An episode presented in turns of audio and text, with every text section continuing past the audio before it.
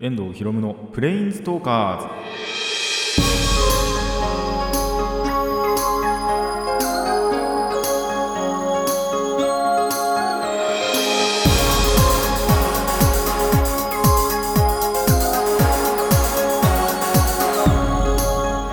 ラジオの前の皆さんこんにちは。遠藤ひろむのプレインズトーカーズパーソナリティの遠藤ひろむです。この番組はアニメ、ゲーム、声優が大好きなこの僕遠藤ひろむがマジック・ザ・ギャザリングのプレインズウォーカーがいろいろな次元を旅するがごとくいろいろなジャンルの話をする番組です。今回は、えー日常の方の話ですね、趣味じゃない方の話中心でお届けします。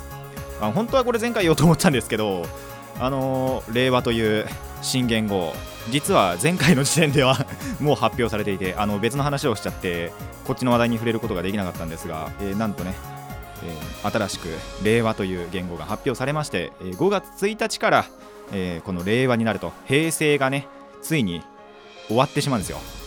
っていうことで、あのー平成が本当にちょうど今もう本当に終わりかけてるっていうぐらいなんですけどもなんで本当にその平成最後のっていうのが、あのー真実になり始めてるなと思います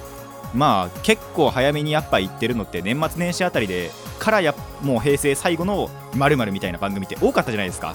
でもまあ確かにその紅白とかそういうのって1年に1回しかやらないんで平成最後のって言っていいんですけどそうじゃない番組ってまあ割と3ヶ月4ヶ月ぐらい 実はあのなんだっけ期間があるんでまだ大丈夫じゃないかなっていうのがね 結構多かったんですけどまあもうそろそろねそういうのが全部あの本当に平成最後のまる平成最後のなんだろう音楽番組みたいなそういうのが出てくるんじゃないかなと思います。まあこの番組の方はですね今回含めて、えー3回は一応、えー、と再平成なんですよまだ。今回と次回次次回までは平成でで3つ後になってくるとそこから、えー、と新元号になっていくっていうことにはなるんで。まあ言うても令和になってもね変わらずにやっていこうとは思っています。まあちょいちょい変える一応なんだろう三段っていうか令和にしてからにしようか令和超えてもう数回すると100回にもなるんでこの番組なんと。いや長くやってきてんな。でそういうところもあるんでどっちで変えようかなみたいなちょっとねその変えたい部分がある。そういうところがあるんでその辺はちょっとどっちにしようかなっていうのはあのまあこれから考えていくとして、えーまあただ根本的なところこうやって普通になんかダラダラあのー 日常の日常のっていうか僕の身の回りに起こったことを話すというスタンスそのものは変えずまあちょっとその細部あのー外枠っていうのかな。その辺だけちょっと変えていこうかなとは思っているので、えーその辺はご期待ください。それではラジオの方始めていきましょう。遠藤ひろむのプレインズトーカーズ。今回も Let's Planes Talk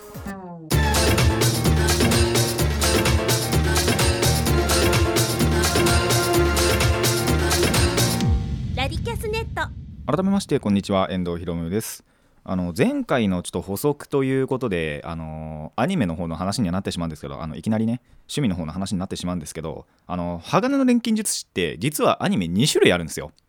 あのそれ調べてちょっと思い出してで本当はその2003年から、まあ、鋼の錬金術師って実はそのテレビアニメやってたんです。でただその後2009年からえーとまあその1回要は2003年の方は終わって終わっててで2009年にまた新しく鋼の錬金術師フルメタルアルケミスト。のそのなんだろうタイトルの違いで結構内容もちょっと変わってくる。っていうことらしいんです。でまあそのここでは2003年からの方無印、えー、と2009年からの方、まあ、FA ってあのフルメタルアルケミストの略でちょっとお話しするんですけど。で今僕はその2009年のからの、えー、とフルメタルアルケミストの方そっちを見てるんですね。で無印ってその原作が完結する前に放送しちゃったんでまあ同時進行っていうかそういう感じで放送してたらしいんで結構原作とやっぱ一部違うところがあったりだとか。あとオリジナルストーリーとかが結構その数多くあるらしいんですよ。でなんでその話自体もアニメ内では全く完結せずに終わったらしいんです。でそのフルメタルアルケミストの方はそのほぼほぼ原作に基準して。まあ少なくはあるんですけど一応オリジナルの設定とかもあったりはするらしいんですけど、まあ、基本的には原作に基準してると言ってであのー原作の漫画の方の完結と多分同時期ぐらいにその完結する予定で作られてたらしいんでこっちはちゃんとその漫画と同様の終わり方をするらしいです。あの僕まだそこまで言ってないんで分かんないんですけど本当にそ本当にそうではあるんでしょうけど。まあそのどういう結末なのかっていうのはまだ分かんないんで。ちょっとそれはこれから楽しみにしていこうかなと思っておりますでこの無印とそのフルメタルアルケミストの方であの声優さんのちょっとした変更とかもあったりするらしいので、えー、興味ある方はですねどちらもえー、チェックしていただけたらなと思います。まあ、もしかしたらこれ、TSUTAYA とかで見た時に、これどっちがどっちだっていうのは分からなくなるかもしれないんですけど、あの実際、その、鋼の錬金術師っていう作品は、としては同じなので、ただちょっと内容が違ったりするっていうのがあるので、まあ、その辺の違いなんかも、あのー、確認していただけたらなと思います。まあ、僕も今は本当にフルメタルアルケミストの方で結構、あのー、持ちきちゃってるんで、あんまり2003年からの無印の方を見る機会っていうのがねあるかどうかがちょっと分かんないんですけどまあ本当にその興味そのものはまああるので余裕ができ次第で見れるその媒体っていうかそういうのがあり次第まあ確認はしていこうかなと思っております。皆さんもちょっとぜひ確認してみてください。それではコーナーの方行きましょう。最初のコーナーはこちらです。ディスカブリア。まあ、何か発見したり、えー、と見たり聞いたりしたことで思ったことをお話しするというコーナーなんですがまあ実はこれちょっと書いてる時っていうか今思い返してみるとリコーマーでもよかったかなっていう、えー、話ではあるんですがまあちょっと今回ですね、いつもと趣向を変えて、まあ一回やったことあるんですけど、あのニュースについてお話ししようかなと思います。で、本当は、あの、まあちょっと話2個あったんですよ、これ。ただ、そのうち片方、あまりに調べられなくて、あの諦めましたその話は、えーと、ゴーンさんの逮捕の話ですちょっとは調べたんですよただ全部見つかんなくってちょっと話かけるなって思ってゴーンさんの話は諦めましたただちょっとそのゴーンさんについてお話しするとあの4回も逮捕されたんだなっていう そこです。なんであの話話題にしようかなって思ったら全然見つかないんですよねこれ。あのー、1度目の逮捕とか結構記述あるんですよ。2度目とか3度目とかの逮捕が全然あの調べても調べても出てこなくって。なんでああ4度目の逮捕なのかっていうことで、えー、済ませようと思います。で実際その今回の話の本命なんですけども、えー、2019年まあ今なんですけどねこれ。収録の、えー、23日前ですね。2019年の4月8日、えー、7時20分頃だったかな？になんと小田急が全線停止したっていうニュースがあってマジかって思ったんですよね。結構その最近になってからはもう全然使わなくなっちゃったんですけどまあ週に1回使うかどうかみたいなぐらいなんですけどまさかねあの小田急がその全線運転停止するとはっていうそういうお話を、えー、していきたいなと思います。本当になんかその7時20分頃から全線でもう運転全部見合わせてらしくてでそのなんでかっていうとなんか無線トラブルがあったらしいんです。運輸指令所っていうまあなんだろう。まあ指令所ですよね。普通に電車にそのこういう時はこうしてくださいみたいなそういうのの指令をするところとあと列車間でのそこの無線のなんだろう無線機があのー、トラブったっていうかなんだろうなすごい不具合が生じたらしくって全然そのやり取りができなくなっちゃったらしいんです。でその何か起こってから無線が使えなくてその列車とやり取りができないっていうとその乗客の安全っていうのが絶対に保証されるっていうことではなくなるのであの運行は一応できたんですけどただそういう無線のトラブルの関係で、えー、全線運休と、まあ、運転見合わせって言ったわけかな？全線運転見合わせが、えー、1時間ぐらいあったらしいです。一応何何その何度も何度も、えっと、再起動とかそういうのを繰り返していくとあのー、まあ、やっと治って1時間ぐらいで。でそこからはでもやっぱりそのダイヤの乱れとかもあってで15万人に。7時20分っていうと通学通勤に直撃するらしくて。で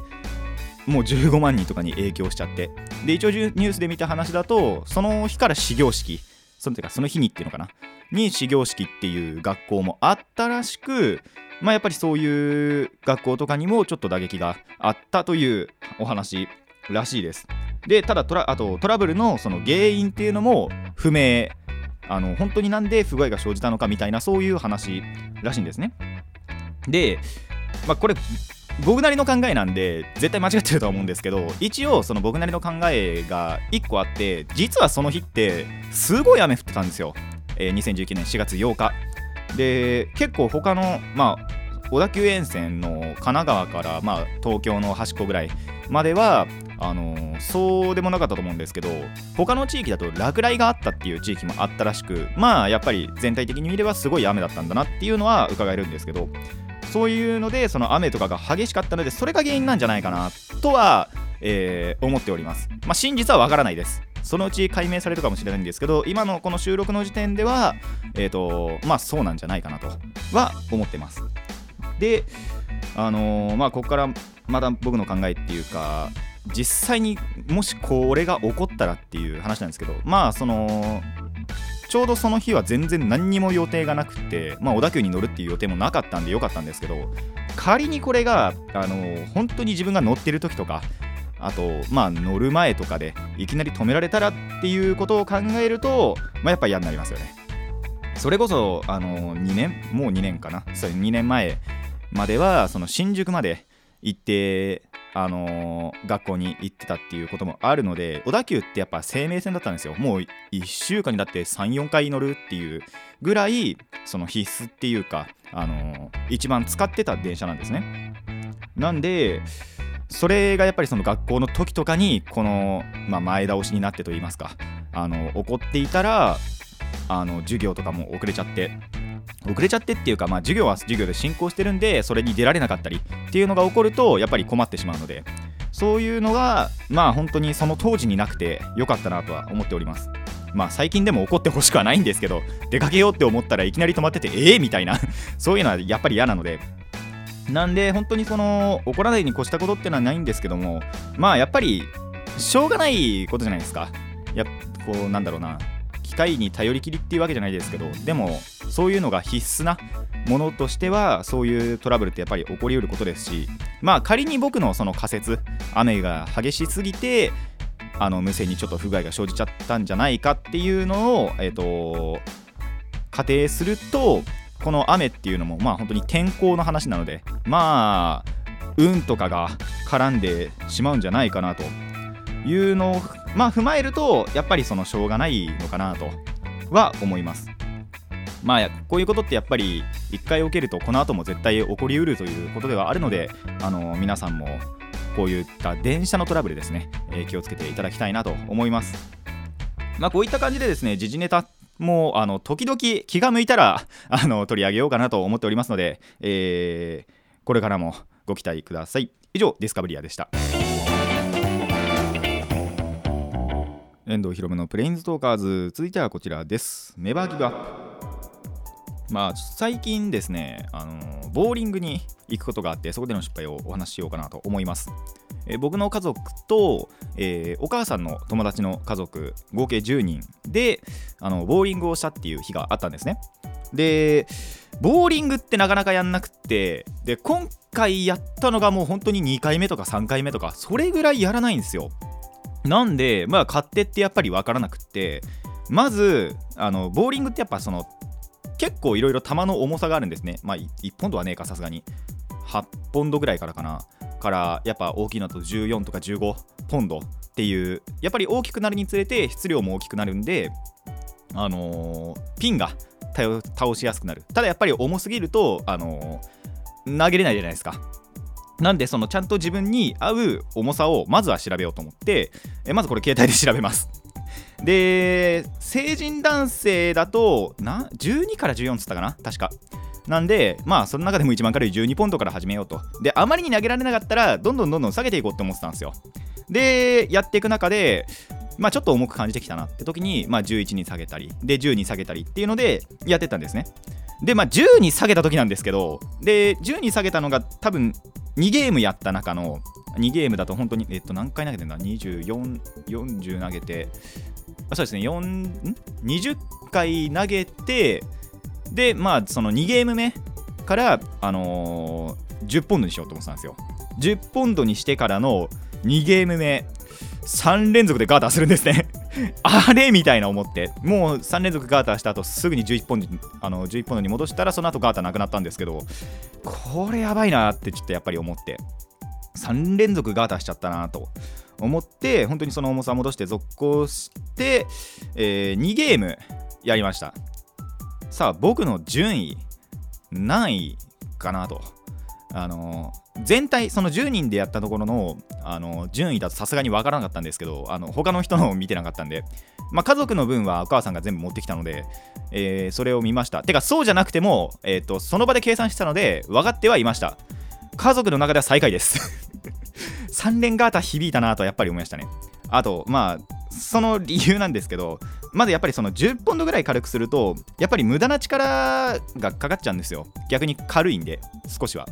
なんでちょっとそれでコントロールがあのー、ダメだったのかなと。いうのが一つと。でなんとですねこれその一つ前の話では言わなかったんですけどあのストライクはおろかスペアも実は出してなかったんですその日。本当だったらスペアあの1回目とか2回目とか行った時にはまあ23回出したんですけどスペアも出なかったんですよ。その日は。なぜか。なぜかでもないんですけど。あの運動神経悪いんで。であのー、極めつけは、まあ、さっきも言いました3連続ガーター。っていうのもあってえっと2ゲームの合計で確か148スコアがだったんですね。あのー、僕の家族構成って、まあ、両親お父さんお母さんがいてで僕が長男でで4つ下に弟がいてでさらにその4つ下僕から見てや、えー、と8つ下ですけど妹がいてその中で最下位なんですよ。あの弟に負けるのはまだわかるんです。あいつストライク4回出してたんで2ゲームで。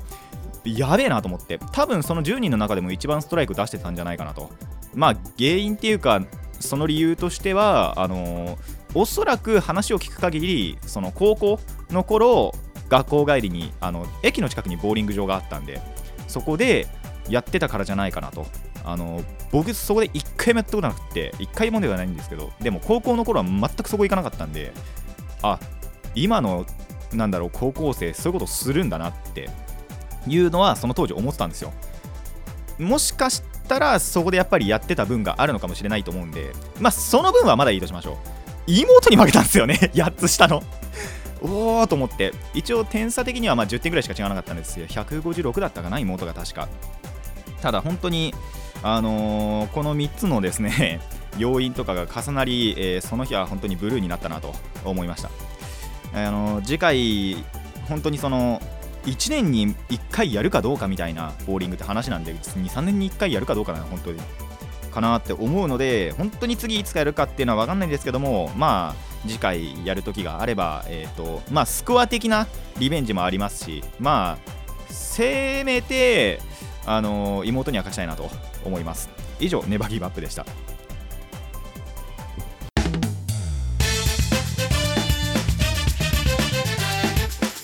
遠藤ひろむのプレインズトーカーズ。続いてはこちらです。リコーマあのー、急遽コーナー一つ作りました。あのー、多分ゴーンさんの話をしなかったっていうので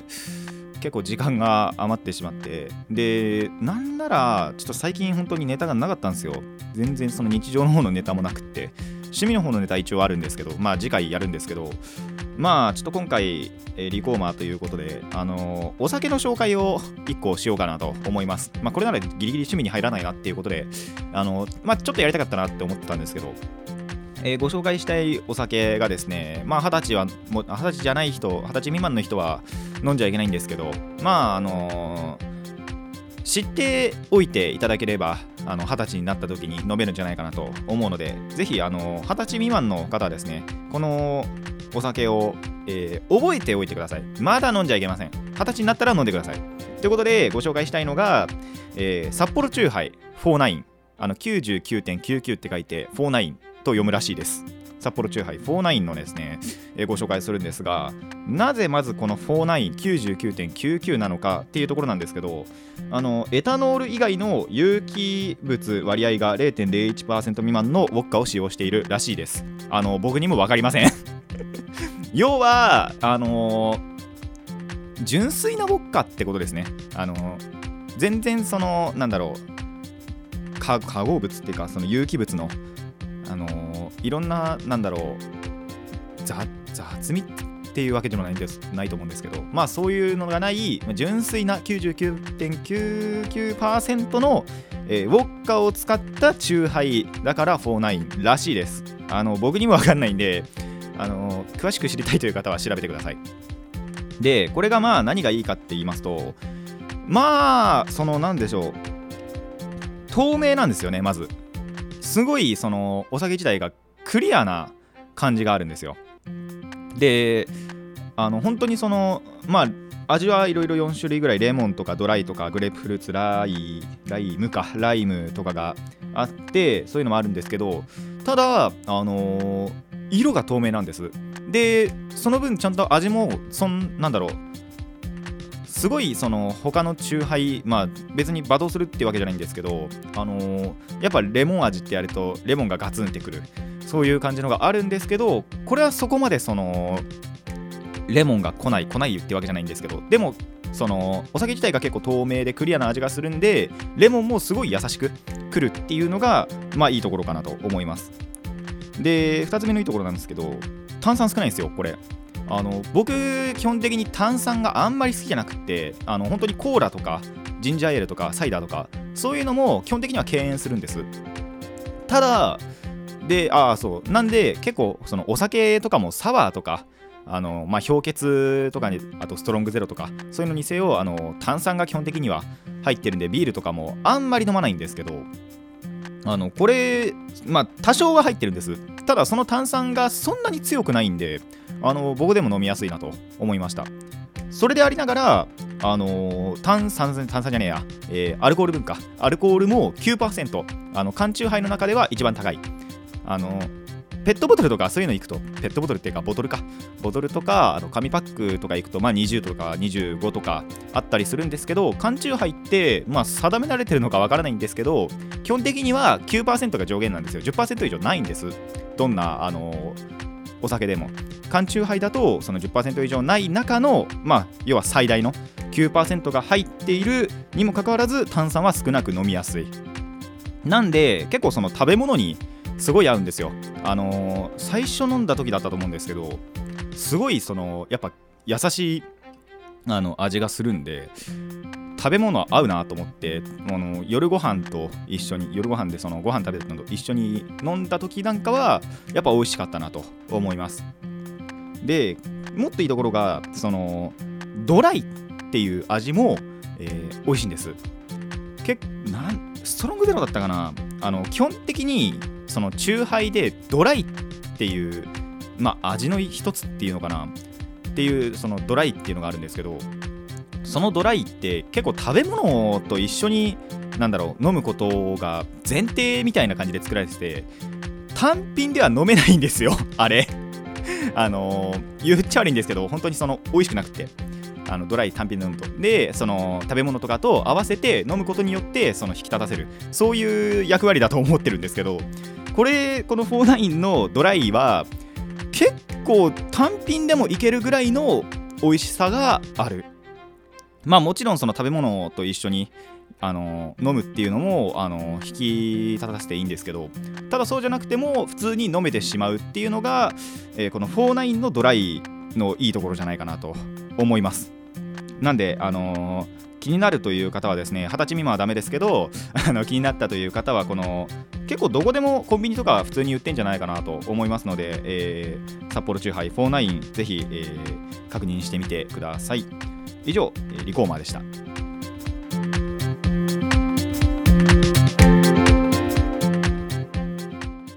遠藤ひろむのプレインズトーカーズそろそろお別れの時間になってまいりました。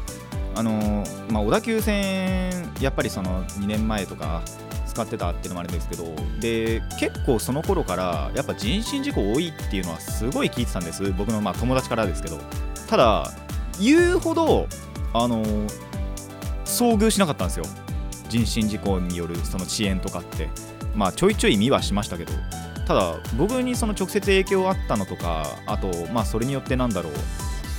重要ななんだろう